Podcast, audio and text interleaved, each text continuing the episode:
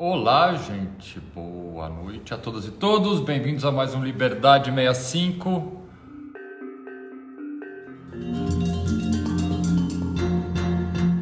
Olá, Oi, tudo bem? Tudo bom?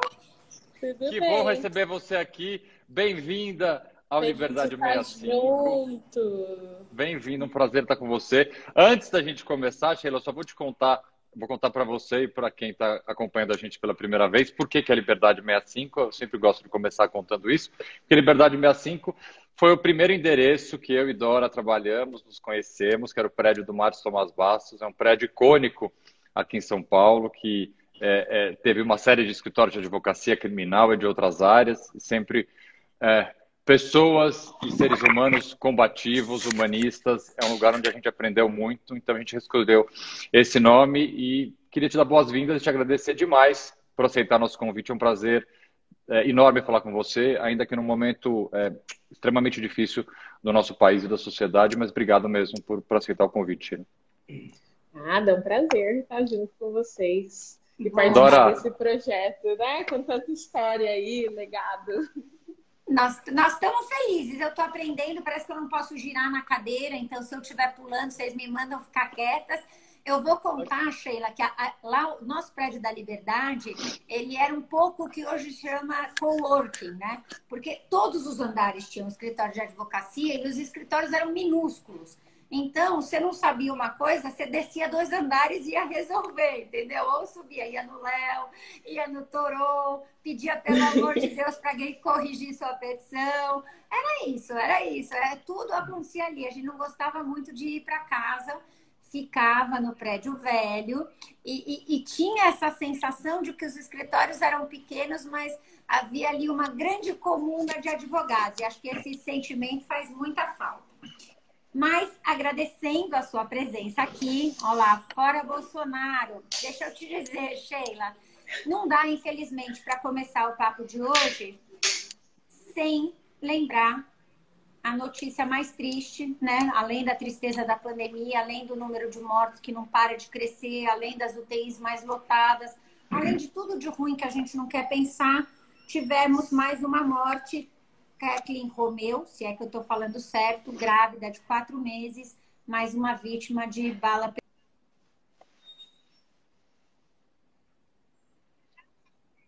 ela foi vítima de bala perdida? Ou será que essas balas não são tão perdidas assim? Será que essas balas, na verdade, acabam encontrando sempre os mesmos alvos, acabam atingindo uh, pessoas né, que moram nas favelas, nas comunidades, nas periferias dos grandes centros urbanos. Enfim, nós estamos aí no começo de junho de 2028, nesse momento tão sofrido para o nosso país, e eu preciso te perguntar um, o que que esse episódio diz para você, o que que você fala para a gente, Sheila, sobre o significado disso para a sociedade brasileira uh, em que estamos. É, Dora, realmente é muito triste, né? E até estava falando para você da dificuldade que eu estava sentindo de estar tá aqui falando sobre isso hoje, né? Considerando que hoje foi um dia de muita resistência e luta para nós, movimentos e organizações que se articulam dentro dessa agenda, né? Não é só mais uma vida interrompida, são duas vidas interrompidas, uma família interrompida, né? Uma família que nunca vai ser uma família, né? E isso vindo pelas mãos do Estado, aquele que, em tese, deveria nos proteger, né? E como você muito bem colocou, não há é, como a gente acreditar que exista uma bala, é, um ato perdido, né, uma não intencionalidade numa bala que sempre encontra os mesmos alvos, né? Infelizmente, a Kathleen, ela faz parte de um processo de uma política de morte que os corpos negros vivem nesse país, né? Então, muitos de vocês já devem ter ouvido esse termo necropolítica, né? E tudo que isso implica hoje para a resistência dos corpos negros, né? É importante ressaltar que isso não é de hoje, né? Então, a gente vive um processo de política de morte, né? Desde praticamente quando os negros chegaram nesse país, né, na forma como chegaram, na forma que estabeleceram, na forma que viveram, né? Então há esse impacto, né, dessa tentativa de controle dos corpos negros, de privação da liberdade dos corpos negros que a gente encontra até hoje, né? E como a coalizão negra por direitos tem reivindicado, né? Não pode ser de fome, não pode ser de vírus, não pode ser de bala, né? Nós queremos viver. E é muito triste quando a gente continua nessa sistemática da repetição das histórias, né? É, toda semana a gente vive uma história triste como essa, né? Praticamente todo dia, né? Famílias são é, atingidas, famílias são destruídas a partir de uma violência que vem do Estado, né? Seja uma violência pela ação direta, que é, infelizmente, o que a gente viu no caso da Kathleen, o que a gente viu na chacina do massacre de Jacarezinho, né? Que foi o maior massacre do Rio de Janeiro até agora.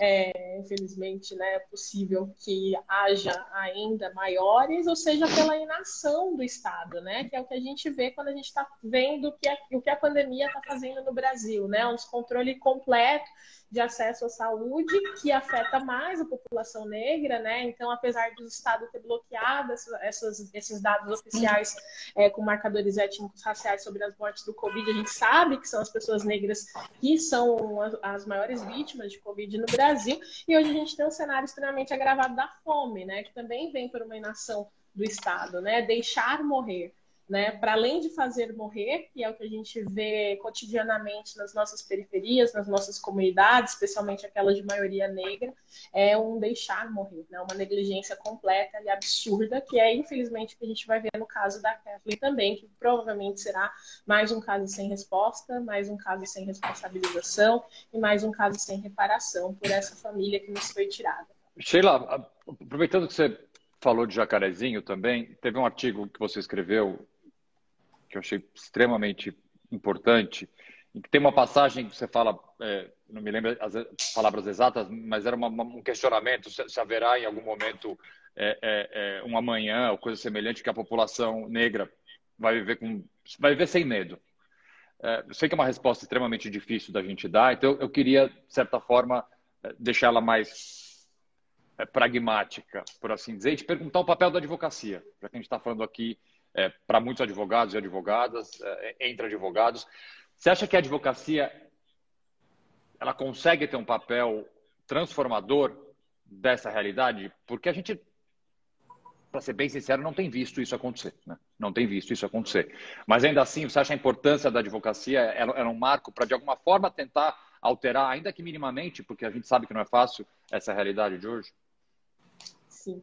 Bem, eu entrei no direito porque eu achava que seria uma ferramenta de luta, né? Uma ferramenta yeah, yeah. transformação tem que social. Ser, tem que ser. Não é, Dora. A gente hackeia o sistema, na verdade, né? O direito ele é um mecanismo para manter essa sistemática de desigualdade e injustiça, né? Ele é um mecanismo que serve a essas elites dominantes, né? Se a gente for ver, a escravidão foi legitimada pelo direito, né? A política de drogas hoje que mina é, jovens negros na favela e as vidas negras, né, é legitimada pelo direito. Então, o direito ele está sempre presente na manutenção dessas estruturas que permeiam, possibilitam a violência, né, e possibilitam a manutenção desse status de desigualdade social, racial e econômica que a gente vive.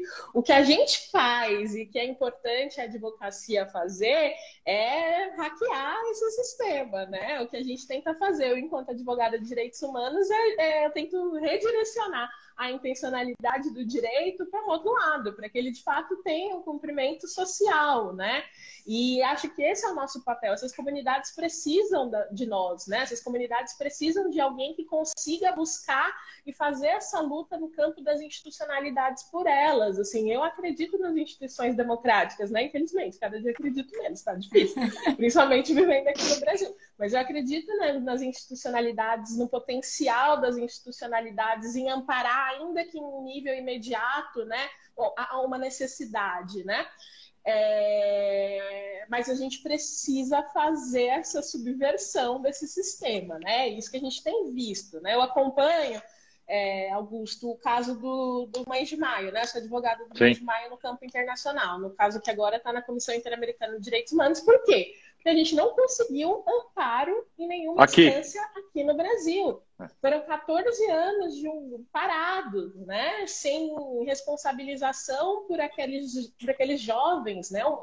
A nível de massacre, se a gente for pensar, foram mais de 560 jovens mortos na periferia de São Paulo em um período de 10 dias. Isso é extremamente violento, extremamente absurdo, e a gente não tem uma resposta do Estado sobre isso. Né? Não é nem uma questão de responsabilização, uma questão de reparar essas vidas que ficam, né? Porque a política de morte, ela é ela é violenta nesse sentido, né? Ele não mata só aquele alvo direto, ele destrói toda uma família. Então é muito triste para mim acompanhar de perto Mães de Maio e ver as mães que hoje já morreram por conta dessa violência vivida em 2006. Morreram de tristeza, morreram de depressão pelos filhos que elas perderam. E são essas pessoas, né? Essas pessoas que, que constroem essas lutas, que constroem esses movimentos, que foram atingidas é, por essa violência, né, que precisam de uma ajuda, né, precisam de um amparo, precisam pelo menos acreditar que um outro mundo é possível, né? E acho que no, no artigo que você mencionou, eu tentava colocar isso, sonhar com uma sociedade que a gente pode andar de fato livremente na rua, né? Que eu posso estar grávida no bairro que eu é, nasci, no bairro que eu vivo, no bairro que eu vou crescer com a minha família, né? E que essa vida não será perdida, né? Que eu posso chegar com segurança em casa. Assim como há outras pessoas a quem a cidadania é completamente reconhecida, né? Tem esse direito. Isso vira um privilégio chegar em casa com segurança vira um privilégio. É. Né? Ó, a que ponto a gente chegou, né? processo sistemático de não reconhecimento da cidadania negra. Se a gente for pensar, nós negros nunca foram reconhecidos como cidadãos de fato, né? como sujeitos de direito. Então, a advocacia tem sim esse papel de fazer com que negros sejam reconhecidos como sujeitos de direitos por essas instituições, pelo Estado que a gente vive ainda que eu esteja um pouco descrente das instituições, mas é para isso. Não, não, não. Eu, eu, eu vou até te interromper, Sheila, porque eu fico ouvindo e fico pensando, né? Quer dizer, quando você fala, obviamente, eu sou uma dessas pessoas que cresci num bairro em que não era tudo bem andar sozinho na rua, obviamente, a recomendação é toma cuidado, né? Olha, é, vai com cuidado quando você vai pegar o ônibus, quando você vai voltar, mas é incomparável. Hoje eu vou a pé, venho para o meu trabalho, volto para minha casa. Né? Quando você vai conversando comigo e eu estou ouvindo, até anotei aqui, Preta Ferreira apareceu na telinha, usar o próprio um beijo, Preta. para combater o direito. Eu, na faculdade, Sheila, o direito que eu aprendi, nós estamos voltando lá para o início da década de 90, tive um professor de sociologia jurídica, que era um crânio, José Eduardo Faria, mas, enfim, uma pessoa ali é, que tem quem ame, tem quem não goste, né? E ele era o, o, o, o chefe do Pet Caps, ele tinha um, um, diálogo muito direto com os alunos e ele identificava. É, pelo menos no, no início do, dos anos 90, na São Francisco, ele dizia que o, ensino do direito, que um bom advogado tem em si, tem dentro de si esse espírito conservador que você aprende, você é treinado para conservar né, a, as regras, as normas, a Constituição, o que seja. E acho que esse conflito, aqui do que nós estamos falando, né, onde é que está a cabeça, a formação, a leitura que a gente recebe na faculdade, como é que isso sai depois? E eu queria chamar o nosso papo para um, acho que é o primeiro diálogo indireto que eu lembro de ter com você, Sheila, que foi quando você participou de uma das nossas muito legais lives do Prerro aos sábados, que falava sobre letalidade policial. Eu estava lá te assistindo, uma live super interessante, e no meio da live apareceu uma parte da campanha do Dia da Condenação Injusta que o Innocence Project, Projeto Inocência, estava fazendo. Marco Aurélio, Gabi, Fabiano prestigiaram essa campanha. E eu me lembro que alguma das falas que apareceu é, você. Não, não, sei, você vai me dizer agora, queria que você contasse. Acho que não foi o que você contestou, mas a discussão migrou um pouco para a dificuldade que a gente tem a usar determinados termos, a escolher determinados enfoques. E eu vivencio isso muito no, no Innocence, né? Você falou, a mãe, a, a, a, gente dialoga sempre, o filho está preso, ele foi alvo de, um, de, de, uma injustiça brutal. Hoje eu visitei um menino, já está há quatro anos na cadeia, né? ainda não conseguiu contar a história dele para ninguém. É, ele está preso e a família está presa com ele. Mas nesse dia, é, a gente falava sobre o problema do reconhecimento. Então, eu lembro que eu falei, ah, muitas vezes o erro do reconhecimento, ele nem é intencional. É uma coisa que pode acontecer porque a vítima, ela é induzida a reconhecer, né, Augusto? Vai o cara do show-up, mostra só uma foto tal. E, e, e, ouvindo você, me veio à cabeça justamente a Bárbara Quirino, que foi ela a vítima de um não, né? Dois erros judiciários, falando, Dora, você tem que tomar cuidado, porque para muita gente, onde eu tô, o erro não é, é, não existe assim, aconteceu sem querer. O erro tem esse componente intencional, tem essa característica da seletividade do sistema de justiça criminal para condenar aquelas pessoas. Então eu fico aqui, Sheila, querendo ajustar a terminologia. Como é que a gente fala do erro judiciário sem, sem ignorar a realidade de que o erro, muitas vezes, ele não é assim, puxa, ninguém quis, mas isso aconteceu, né? E mais um jovem negro periférico é arrastado para as malhas da justiça e rapidinho sai com uma condenação imensa. Então, queria, queria te ouvir um pouco sobre essas questões. É, Dora, ouvindo você, né, lembrei da Beatriz Nascimento e ela fala o, o racismo ele se opera nas sutilezas, né? Sutileza de tal forma que isso vai estar incutido na forma como a gente elabora as narrativas e como a gente escolhe as palavras. E isso está dentro da prática, né? Então, a gente tem uma dificuldade muito grande de falar de racismo, né? Colocar o racismo enquanto elemento condutor da decisão. Então, o judiciário é racista, a, o Ministério Público é racista, a Defensoria Pública é racista e as instituições elas não são racistas por acaso, porque a gente vive um cenário em que a gente tem um racismo institucionalizado, né?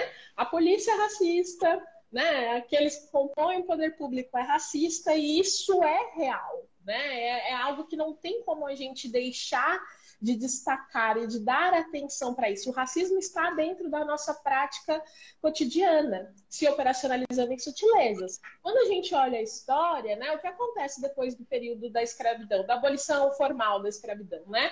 Acontece um novo código criminal. Um código criminal que sutilmente começa a criminalizar condutas que antes não eram criminalizadas, mas que eram condutas naquela sociedade da época vinculadas às pessoas negras, né? Então, vadiagem passa a ser crime, né? Sim. Então, para claro. onde iriam pessoas negras que acabavam de sair de uma situação de escravidão e não queriam mais estar dentro daquela sistemática? Ia para a rua. E aí, vadiagem passou a ser crime. Capoeira passou a ser crime. Em algum momento tentaram criminalizar o samba, né?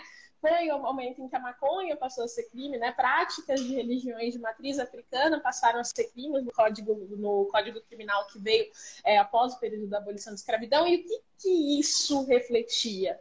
Aquela tentativa de continuidade da privação de liberdade dos corpos negros. E isso continua se colocando na forma como a justiça se opera a justiça não consegue enxergar que aquele ato que está é, tomando tem um condão racial, né? Que aquilo é intencional. E é, muitas vezes alguns juízes não estão vendo que aquilo é de fato intencional, mas o racismo está na prática e o racismo está na decisão. E o racismo tá quando toma um testemunho, que nem foi o caso da Baby Quirino, né? É, ela foi reconhecida, nem estava na cidade, né? Pelo cabelo, lugar, né? foi reconhecida pelo cabelo, podia ser qualquer mulher negra. Assim como mulheres brancas têm cabelos parecidos também. Né? E aí você reconhece uma pessoa pelo cabelo e tá ok, você não, não busca fazer provas, né? Porque se fosse uma pessoa branca, o que, que o judiciário faria? Produziria provas. Ela está falando que estava em outro show, tinha evidências latentes que ela estava fazendo um show em outra cidade, né? E não foi capaz de fazer esse mínimo de prova. A mesma coisa é o caso do Rafael Braga. O Rafael Sim. Braga ficou numa situação de, de, de privação de liberdade absolutamente injusta por anos. E aí depois ele foi preso novamente por conta de uma dessa condenação injusta, né? Por estar com essa, esse registro criminal. Porque é isso, uma vez que você é preso, né? Se já é difícil ter cidadania quando você não é preso, o pleno exercício da cidadania, quando você é preso, você acaba, né? Eles acabam com a sua não, vida. Você deixa, deixa de, ser, pessoa, né? Deixa uma de pessoa, um sujeito de direitos. É, uma não, não existe. Né? Uma não pessoa. E aí, você me falando essa história, eu lembrei de um caso do IDDD, uma pesquisa que o IDDD fez da audiência de custódia. Sim. Na apresentação me chamou muita atenção que lá em, na, lá em Minas Gerais, na audiência de custódia, eles tinham as sandalinhas né, da audiência de custódia. E os carcereiros, eles davam chinelos somente para as pessoas que eles achavam que iam ser libertadas na audiência de custódia. E adivinha quem eram as pessoas que recebiam chinelo? E adivinha quem eram as pessoas que não recebiam chinelo? E isso se comprovava.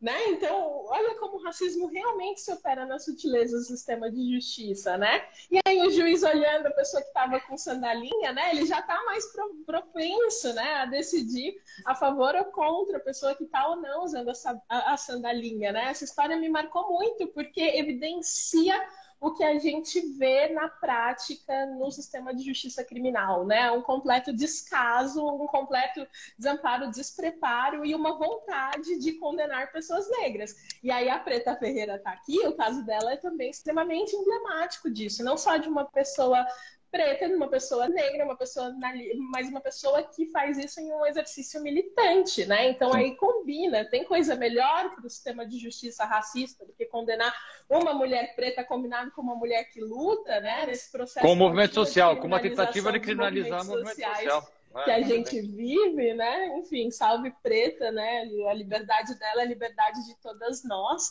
E a gente entra dentro dessa sistemática, né? Contínua aí de, de violações de, é, de direitos que são intencionalizadas, intencionalizadas pelo racismo. Querendo admitir ou não querendo admitir, o racismo está no condão dessas decisões. Eu... Sheila. Vai lá, Augusto. Deixa, deixa eu, eu, eu, eu sou curioso para ver uma resposta sua. Eu li é, uma vez você falando sobre Mujica, e Mujica é um, é um cara que eu, assim, tenho também como referência, eu gosto muito da pessoa dele. Uh, e você falava da questão da paciência dele, né? De como você, de certa forma, aliar paciência com militância, que é uma coisa difícil, e pelo menos para mim é extremamente difícil. Eu, Aquela não, imagem que. Não, é difícil. Aquela imagem. Coisinha. Tinha um truque para quando chegava para trabalhar. Eu não me aguentei. Nós tínhamos uma sala, um de frente para o outro, tinha uma divisória no meio, né? Se fosse, se, se esse cara tivesse audiência de manhã, reunião com o cliente, eu já deixava meio fechada, porque é perigoso falar oi, bom dia de manhã. Você não fala isso, entendeu? Você tinha que sacar no olhar, se já tinha tomado um cafezinho, já tinha xingado alguém. Depois eu vou conversar. Não, pa pa paciência, paciência, paciência não é o meu forte, eu vou assumir. As pessoas que me conheceram através da televisão no debate, aquele, aquele é um Augusto com muita respiração, muita, muito trabalho. Meditação. Respira... Meditação, não tomava nenhum remédio nem nada, mas eu respirava muito, eu tomava muita água, aquela, aquela canequinha, era Nossa, uma água pura. Água. Mas era água pura que eu tomava para aguentar. não, não era cachaça. Eu sei. Eu queria te perguntar assim, no momento que a gente está vivendo, Sheila, que eu não preciso nem te dizer, nem preciso dizer para todo mundo que está ouvindo a gente que momento é esse. Como é que você consegue fazer militância ainda sendo paciente? Assim, tem alguma fórmula mágica para simplesmente não ter vontade de mandar algumas pessoas, e, e não são poucas, né? são, são, milhares de pessoas muitas vezes, para sei lá para onde? Assim, com, como é que você discute militância com, com negacionismo, por exemplo, com, com, com, teorias completamente absurdas, com coisas nonsense? Como, como é que a gente uhum. se coloca eh, como militantes para tentar discutir hoje em dia com paciência com pessoas como as que a gente enfrenta muitas vezes por aí. Você tem alguma fórmula mágica para ensinar para a gente? Primeiro, não sei em que momento dei a impressão de que eu era paciente, porque eu queria eu ter a paciência do Murrica. Mas ele falou e eu, olha, tá aqui, ó tatuado no pulso. Paciência e militância. Porque quando eu fico desesperada, qual que é o gesto que eu faço? Isso aqui. aí eu olho, paciência Ai, e militância. Aí respira e rebusca a paciência que deve existir em algum lugar do meu ser, porque não tem. E o Morrica, ele fala isso, Augusto, num contexto muito interessante. Foi antes do golpe de 2016, foi 2015, se eu não me engano. Ele veio aqui, São Bernardo do Campo, num sábado de manhã, 8 horas da manhã, e lá fui eu para São Bernardo do Campo, 8 horas da manhã. Antes, né, tive que sair de casa, sei lá, seis, para chegar em São Bernardo para ver o Morrica às 8 da manhã. E aí o Morrica começa a falar, e ele, da forma muito lúcida que ele é, começa a, a contextualizar algo que a gente vive em na América Latina, né? Tentando sair um pouco aqui do contexto do Brasil. Então ele fala, tá vindo aí forças conservadoras, né? Mais do que conservadoras, forças reacionárias que querem destruir todo aquele legado de luta que a gente conseguiu construir para vocês juventude, né? Então a gente está observando nos países um desmonte de direitos, de políticas de direitos humanos, políticas públicas que foram criadas para tentar dar uma vida melhor para todos. É isso que a gente assistiu no Brasil é, depois de 2016, né? E ele já estava dando ali um spoiler do que queria, do que haveria de ser também para o Brasil, né? E ele falou não vai ter como conter mas vocês vão ter que se rearticular, assim como a gente falou, porque a luta por direitos não pode acabar. Agora, essa luta, para ser feita, ela tem dois ingredientes: paciência e militância. E eles têm que estar juntos. Não adianta ficar esperando pacientemente as coisas mudarem e melhorarem, porque isso não vai acontecer sem luta. Para fazer a luta, né, a militância, é, para fazer isso, você precisa estar em luta, precisa estar em militância, precisa estar construindo em coletivo. E para estar construindo em coletivo, você precisa ter paciência. Então ele fala paciência e militância, né, que é a receita para como a gente poderia superar aí esses processos de desmonte de direitos que a gente não só ia viver como a gente viveu, né? E aí um dia eu estava numa reunião pesadíssima, porque vocês sabem também que a sociedade civil brasileira não é fácil. Né?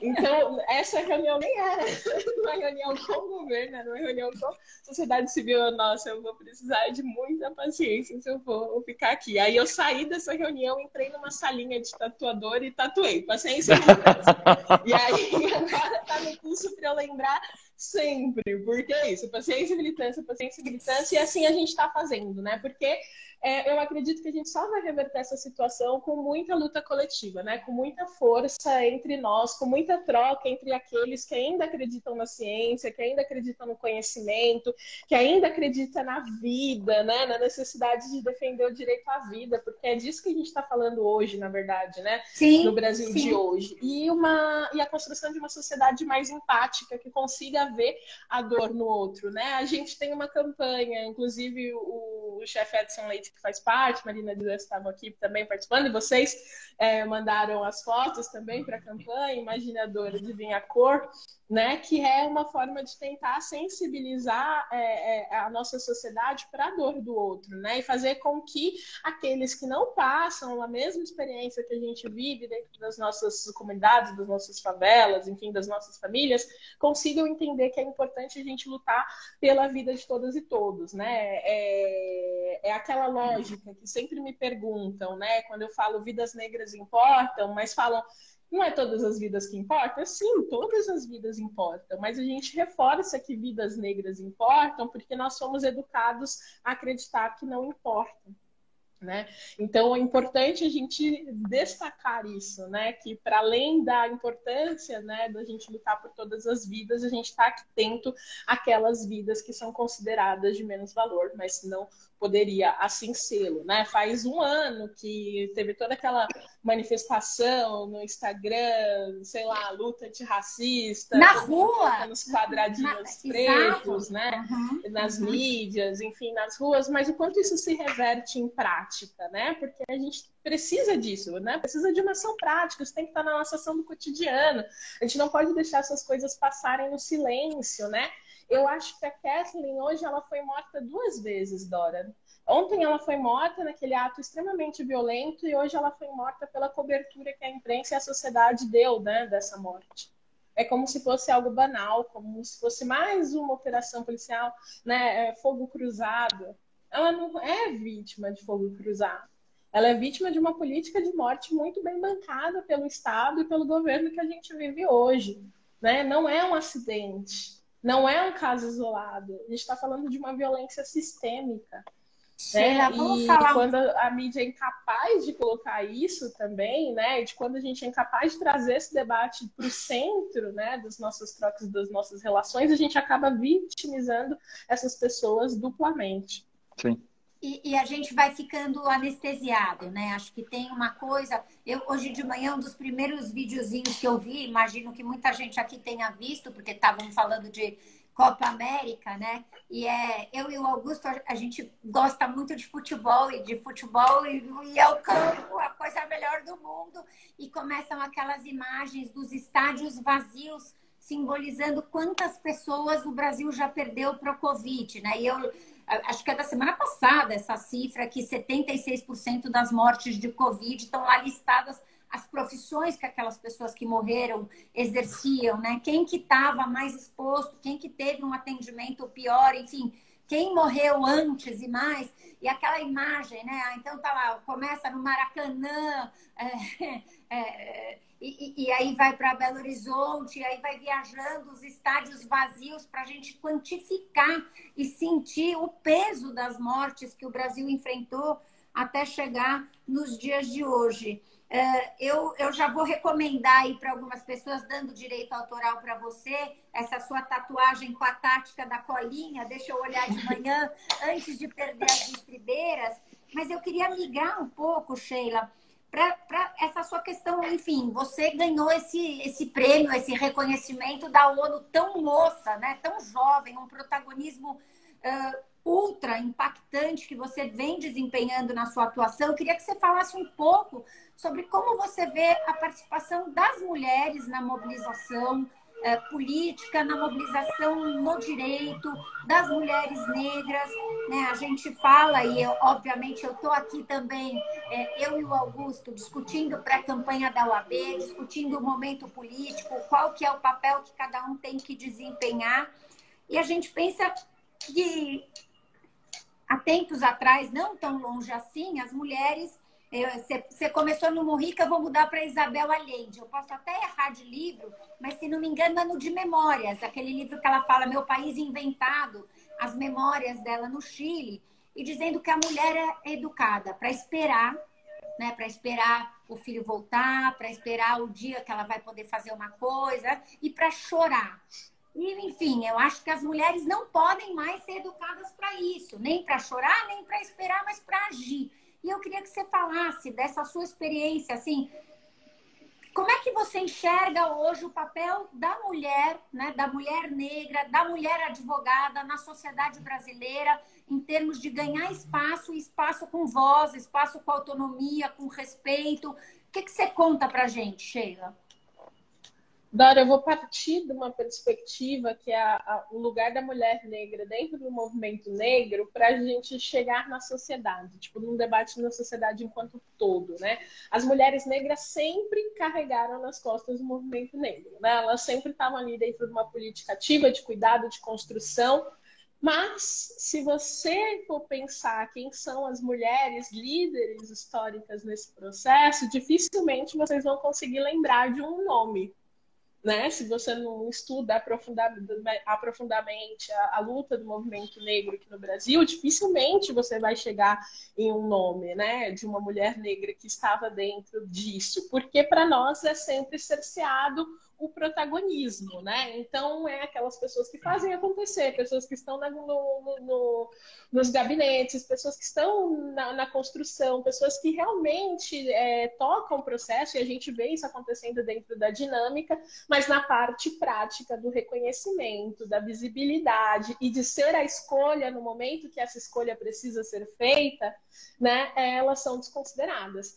E aí isso tem uma série de fatores, né? E quando a gente coloca essa dupla discriminação, é ainda mais difícil o acesso, né, da, da, da mulher dentro desses espaços, né? É complicado, é difícil cheia de percalços, cheia de obstáculos o acesso da mulher nos espaços de poder. E a gente vê isso né, com muita ênfase. Quando a gente coloca ainda a interseccionalidade para atender a questão racial, a gente vê que os, os percalços são ainda maiores. Né? Então, a gente, quando a gente pode observar o Congresso Nacional, a gente pode observar né, as câmaras estaduais, municipais, a gente vai ver uma baixa representatividade de mulher. E quando a gente vê o executivo, né? Isso é mais grave ainda, né? É como se as mulheres não tivessem não, não a capacidade tem. de executar, sendo que as mulheres estão executando tudo a vida inteira.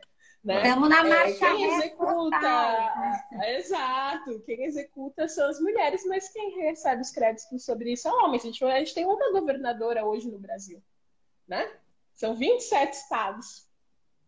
É muito absurdo o quão atrasado a gente ainda está dentro desse debate. Né? Nós nunca tivemos uma mulher que... presidindo a OAB de São Paulo, Sheila. Nunca Não tivemos, tivemos nunca... uma mulher presidindo, presidindo a OAB de São, São Paulo. Paulo. Pronto. E a OAB Nacional?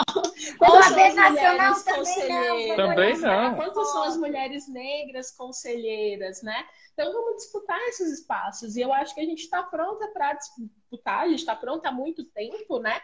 Há um exercício também de se reencontrar enquanto alguém que tem valor para disputar esses espaços, porque a gente sabe que esse processo é, de invisibilização, ele também é um processo que mexe com a psique, com a autoestima da mulher, né? com tentar enfaticamente colocar a mulher no lugar. Eu estou no processo hoje, é, Dora, é, de encontrar a minha voz. E isso dentro de uma escola da Audre Lorde, né? Que é, é uma poetisa lésbica, negra, resistente, lutadora, americana, enfim, que ela coloca uma frase que para mim é muito importante: o silêncio não nos protege. Né? E muitas vezes a gente fica dentro dessa sistemática do silêncio não vai disputar esses espaços porque esse é um lugar que nos impõe, né? Então a gente tem que lutar todos os dias também com essa dinâmica do silêncio que não é, nos é imposto, né? E buscar as nossas vozes e pleitear esses espaços Vai ser difícil? Vai ser muito difícil. Vai ser resistente? Vai ser muito resistente. Tem um lugar, Augusto, não sei se você conhece, deve conhecer. Lá na o Ministério da Justiça tem uma sala que eles chamam de Sala dos Retratos. Sim, São quatro claro. paredes com os retratos de todos os ministros da Justiça. Homens todos brancos. Os ministros da Justiça. todos brancos. os homens brancos possíveis. São a galeria, a galeria de ex-presidentes da OAB, ó. Desesperada. Então, a galeria dos quadros da OAB, né, gente? Que pesadelo. A gente não pode mais viver nesse tipo de sociedade, uma sociedade que não representa, de fato, a população brasileira, uma sociedade que não está alinhada ali. A questão da representatividade, ela é muito maior do que só ter pessoas ali que se enquadram né, dentro dessas características, e o governo bolsonarista ensina pra, isso para a gente muito bem. O governo bolsonarista tem mulheres, tem negros, né? Não nos espaços, né, como o Ministério da Justiça, o Ministério da Educação, enfim, mas tem, né, uma participação maior dentro ali do quadro do executivo, mas não são pessoas que representam também as nossas agendas, as nossas existências, né? Que lutam ali para que ela, para que essas disparidades e igualdades sejam superadas, né? Então, quando a gente está falando de representatividade, a gente está falando de uma representatividade estética, sim, né? Política, sim, mas uma representatividade de agenda, né? Uma representatividade de alguém que lute por nossas causas. E a gente só sabe que vamos conseguir isso quando a gente conseguir atingir esses espaços, né? Então, é uma luta constante, seja para a disputa da política institucional, seja para estar presente nas instituições aí do sistema de justiça, seja para estar presente no OAB, né? No OAB da vida, que é uma instituição democrática extremamente importante e que necessitava ser mais representativa. A maior parte da advocacia é de mulheres, não é? Sim, oh. são as maiores da advocacia. Né? a gente está tendo idade, uma advocacia. Sheila, muito mais. Você vai descendo ali na, na faixa etária, mais mulheres, mais mulheres. Vai olhar as alunas de direito, mais meninas. É isso. Sheila, deixa eu te fazer uma pergunta, é, porque é muito bom ouvir você falar, porque de, de, falta de voz você não sofre, né? Você tem essa voz sonora, forte e bem lastreada, né? Você, você vem é, com, com um conhecimento que você busca, que você traz referência, que já é seu, e isso é muito bacana. E eu sei que você está em todos os lugares ao mesmo tempo. Você lembrou da, né? da, da, da campanha imaginador, adivinha cor, mas na pandemia você trabalhou e eu sei, porque eu vi, eu segui muito também na campanha. Tem gente com fome, dá de comer. Conta um pouco pra gente aqui, acho que daqui a pouco o Augusto vai, vai me fazer dar tchau, mas conta o que, que é, o que, que é o Tem Gente com, com Fome, dá de comer, eu sei que a gente pode doar, eu sei que é uma campanha que, que decolou, que voou, mas enfim, as pessoas estão passando fome, né? Esse cenário a gente não sabe é, o, o, que, que a gente vai enfrentar pela frente, a gente não sabe é, qual que é a realidade. Eu queria que você contasse um pouco sobre essa campanha espetacular. Vou contar, Dora. É, vou me permitir também contar uma historinha antes disso, né? A campanha Tem Gente com Fome foi idealizada pela Coalizão Negra por Direitos. É, e isso vem conectado a uma incidência política que a gente estava fazendo com muita força no âmbito do Congresso Nacional. Em fevereiro do ano passado, antes da pandemia ser né, de fato considerada aqui no, no, no Brasil, a gente já estava vendo que isso poderia chegar, poderia ser grave, poderia ter impactos econômicos, inclusive impactos né, para as famílias mais pobres em relação à questão de obtenção de rendimentos. Né? No começo de março, a gente já começa uma articulação muito forte para aquilo que veio a ser o projeto de lei do auxílio emergencial. Né? Então, a gente estava ali no Congresso diariamente lutando trabalhando para que a gente tivesse uma política de atendimento às famílias em situação de vulnerabilidade durante a pandemia, né? É, a campanha, então, é uma, a campanha Tem Gente com Fome precede uma outra campanha, que é a campanha Renda Básica que Queremos, que está no ar até hoje. Agora a gente está com a, a ideia de fazer um, um projeto de lei popular que venha instituir uma política de renda básica universal mesmo, enfim mas o nosso foco inicial era isso: um atendimento emergencial às famílias em situação de vulnerabilidade, a maior parte delas negras, né, que pudesse ali atender esse período ruim que a gente viveria. A gente conseguiu, né, um, até uma vitória interessante ali no âmbito do Congresso, se movimentou rápido, né, várias reuniões, Maia, enfim, companhia, papapá e a gente conseguiu um projeto de lei minimamente ok, né, dentro dos parâmetros, que depois teve alguns vetos ali presidenciais, mas que conseguiu instituir uma política de auxílio emergencial minimamente decente, né, entre valores de 100 a 1.200, dependendo ali das estruturas familiares, né, dependentes, enfim. E a gente conseguiu manter o auxílio emergencial por um tempo, né? Depois ele foi fragmentado e em setembro ele foi extinto, né?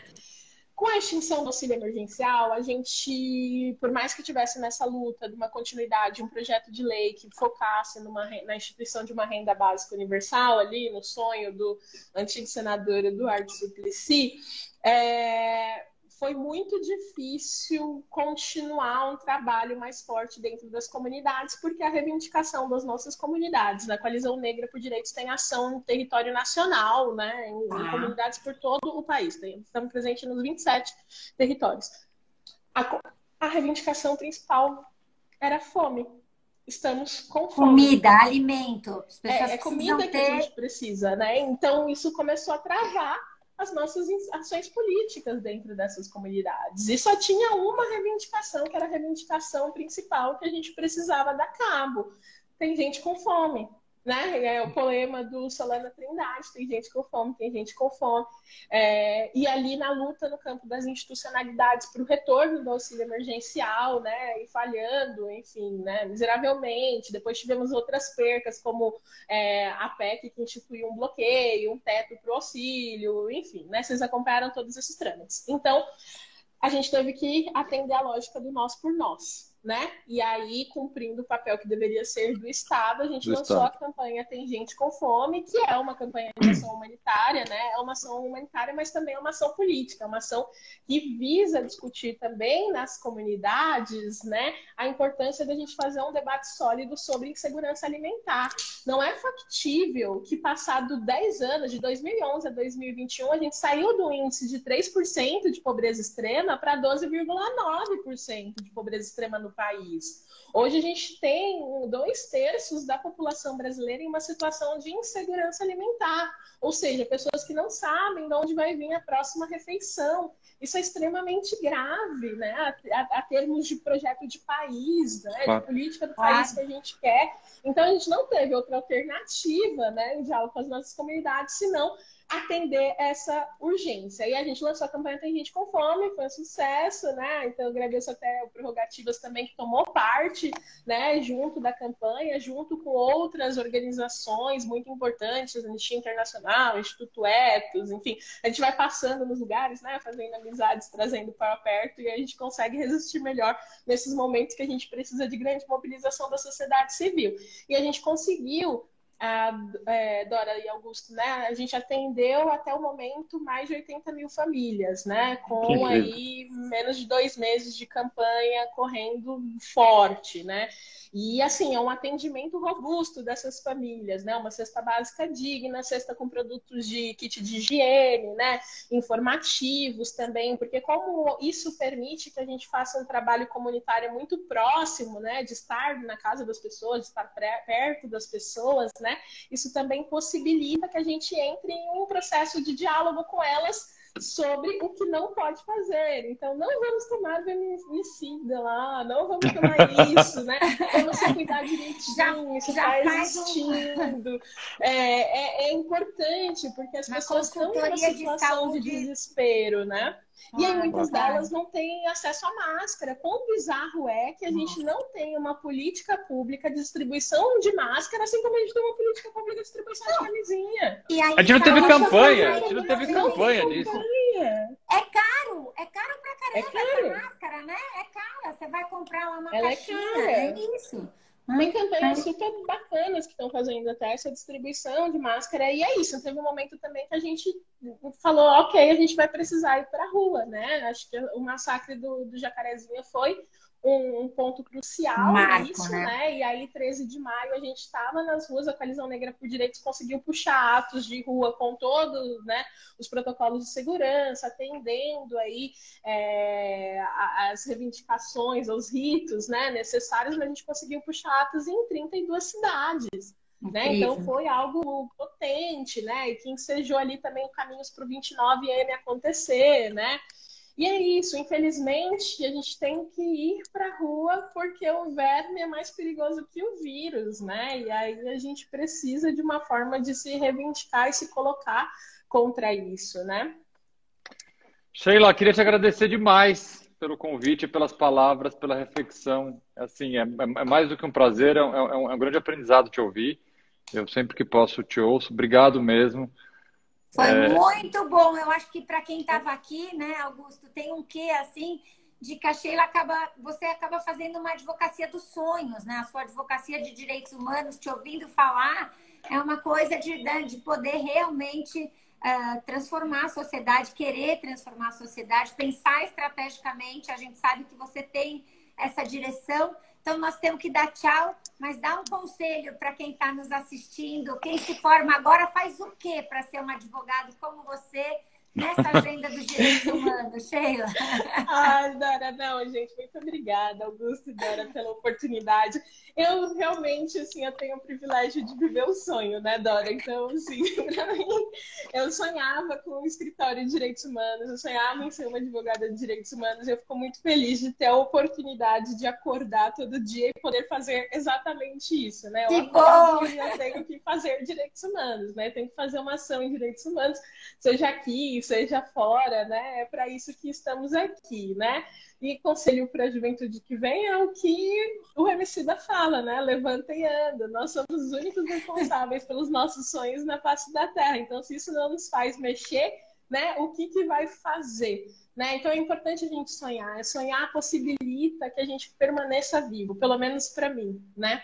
É, a gente viu ontem um sonho interrompido e isso é tão forte, tão violento e eu tô tão baqueada com isso, né? Alguém que não pôde viver os sonhos. Então que a gente possa continuar lutando e buscando os nossos sonhos enquanto é possibilitado, né? E fazer isso, e ajudar os outros, e fazer esse exercício de empatia, e seguir juntos nessa luta é extremamente importante, né? Fechando com Angela Davis, não basta apenas nós sermos é, contra o racismo, precisamos ser antirracistas, fazer da ação prática contra o racismo algo diário e cotidiano, assim como o racismo é. Obrigada, Obrigado, Sheila. Obrigado pelas palavras. Um beijo para vocês. Tchau, gente. Tchau, tchau. Tchau, gente. Tchau, Dó. Tchau, Dó. Fiquem bem. Tchau.